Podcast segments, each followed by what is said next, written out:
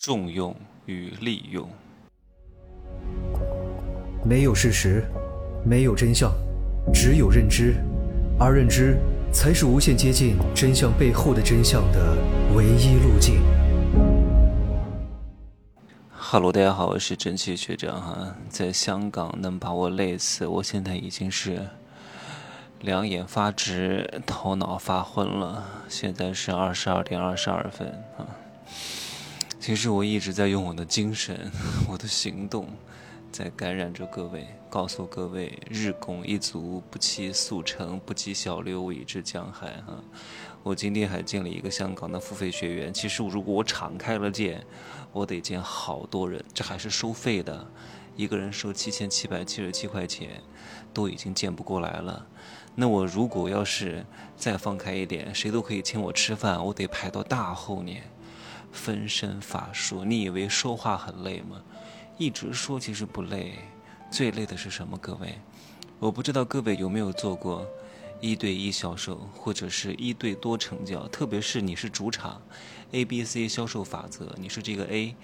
哎呀，你要去讲一个事业说明会，你要去讲一个项目，然后呢，来的四五个人，还是在一个相对来说比较吵闹的场合。你要想 hold 住全场，是需要非常非常强的能力和能量的，并不是说你这个能量就是演说能力很强，口才很好。你看很多主持人口才很好，夸夸其谈，普通话非常标准，声音非常洪亮。请问就一定吸引人吗？吸引人的本质是什么？是因为这个人说的有多精彩吗？嗯？什么叫精彩，并不是话语的精彩。是你能够随时随地在这个相对来说没有那么封闭的场合，注意到每一个人的言行举止，他细微的表情变化，他有没有走神儿，他关心的是什么问题，这个人是不是开小差了？你要通过语言上的，还是行为上的，还是哪一些什么动作，能够让他回过神来，能够让他听得懂、听得明白你在讲什么，并且在听得懂的基础之上，引发出他的兴趣，给出他危机，同时呢？还能够让他成交，让他下单，让他被你说服。各位，这个能力有多强，有多厉害？我都是通过至少这两到三年的集中式谈人训练出来的。哇！所以我就一直觉得我一定会很有钱啊，一定能赚很多钱。今天我妈还跟我说，她说你赚钱太容易了吧？我说什么叫赚钱很容易？我送给你一句话：任何一个赚到钱的人，啊，除非他是暴发户、拆迁户、中彩票了、运气好，都不容易。只不过他下了一些你看不见、看不起、看不懂的苦而已。这些苦你认知不到，你觉得，哎，你不就讲两句话吗？你不就指点一下吗？你不就画个眉毛吗？你不就做个衣服吗？你不就开个处方吗？你凭什么挣这么多钱？你以为这些东西很容易吗？非常之难的。人家告诉你吃什么药。各位要花十几年的时间，哪怕这个药就值一毛钱，但是他告诉你吃这个药值九百九十九美元，懂吗？有时候产品的成本并不是这个药的生产成本。你说药有多贵？药不就就不就是一些化学元素组合在一块儿吗？为什么能卖这么贵？但是如何把这个药生产出来，如何去研发它，要花几百亿、几十亿都有可能。而且今天呢，我们在街上看到一个招聘广告，说一个餐厅招聘服务员，一个月休息八天啊，一周只上五天班，月薪两万港币，也就等同于两万人民币，可能少一点点吧，一万九千人民币左右，多好！我妈说她也想过来当服务员，我说任何一个国家，服务员啊，只有利用价值，利用价值不代表你有高溢价，利用价值是什么？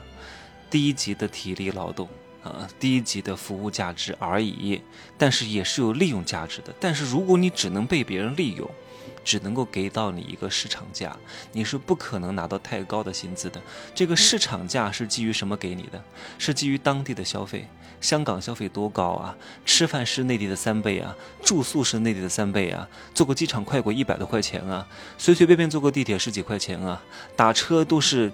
稍微几公里可能就要一百块钱啊，还不算过路费、过桥费、过隧道的费用啊。三公里，今天打车我没打，我看的有点贵，对吧？一百块左右。然后呢，过隧道费一百块，三公里两百块港币，疯了，坐地铁吧。所以今天把我坐的是累得不行啊。你要想拿到高价，你必须要被重用。才有可能拿到高的溢价。那你如何被重用？天天有人跟我说公平，公平，公平。穷人最爱说公平，穷人觉得，嗯，只要结了婚就公平了，对吧？哪怕你是男生，哪怕你是女生，哪怕你是富翁，哪怕你是有钱人，哪怕你是大明星，只要结了婚，我们就公平了啊！什么叫公平？他为什么要渴望公平？因为公平了之后，他就能够分得更多的东西。他天天讲公平，公平，公平，就是说你要给我更多，你要给我更多，你要给我更多，哪怕我更弱，哪怕我没钱，哪怕我没有名望，哪怕我啥也没有，但是我们俩在一块了就要公平，对吧？你就要把你的一半分给我。嗯，他们这个，这个，这个算计还真厉害哈。但是这个世界的本质是什么？如果处处都公平。那就不好玩了。如果人人都公平，那谁也不可能成为富人，谁也不可能出类拔萃。你周边的人都差不多，都很优秀，那你的优秀也不会被别人看见，因为都差不多，对吧？所以你必须要懂得利用或者是创造不公平，你才能够获得足够的资源筹码。姚明为什么能成？是因为公平吗？就是因为不公平，就是因为他天生下来就长得非常之高，然后再加上他天赋异禀，再加上他勤学苦练，再加上好的运气，他才能成功，他才能够打进 NBA，他才能够成为篮协教练，他才能够成为富人。如果人人都公平，都差不多高，那为什么要挑他呢？对吧？公平是溢价的最大敌人。天天都有人说高考非常公平，高考只是在穷人当中相对来说比较公平，而且这条路绝对不能断，对吧？它让底层缺少了一条往上升的通道，至少是往上升的希望，这个希望是不能破灭的。这个问题啊，不能往深了讲啊。但是它公平吗？你以为别人都考试就公平吗？对吧？有些人根本就不会参加考试的，人家根本就不跟你在这条道上去争。你认为这条道是康庄大道，人家觉得是羊肠小道，根本不跟你争。所以跟你在一块争的人，都是一个阶层的。所以你们要拼命的厮杀，拼命的内卷。你只有通过勤学苦练，你只有通过头悬梁锥刺股，你只有通过挑灯夜读，你只有通过不断的拼命、不断的学习，进入各种各样的疯狂压榨你的学校，来通过时间的效率创造一点点不公平，你才能够上一。一个比较不错的大学，请问公平吗？对吧？看似公平，但其实也不公平，看你怎么理解这个公平。哎，今儿这个问题是不是有点哲学意味？我再给各位讲深一点啊，就是你要灵活一点，你要懂得去适当的在比较合适的范围之内去创造出一些不公平，你才有可能赚到不公平的收入。譬如说。嗯，你搞了一个群租房，然后上面呢下了一些文件，说不可以搞群租房了，彻底打击群租房。你说那我就不搞了呗，我就不群租了呗，怎么办呢？嗯，怎么办？各位，你就真的不搞了吗？能不能换一种方式，创造一种不公平，对吧？你去申请一些证件，把这个群租房变成青旅，搞到营业执照。啊，原来是怎么群租的，现在依旧是怎么群租，只不过是换了一个名字，交了一点管理费而已。你是不是又可以做同样的生意？嗯，然后群租房是给谁住的？青旅是给谁住的？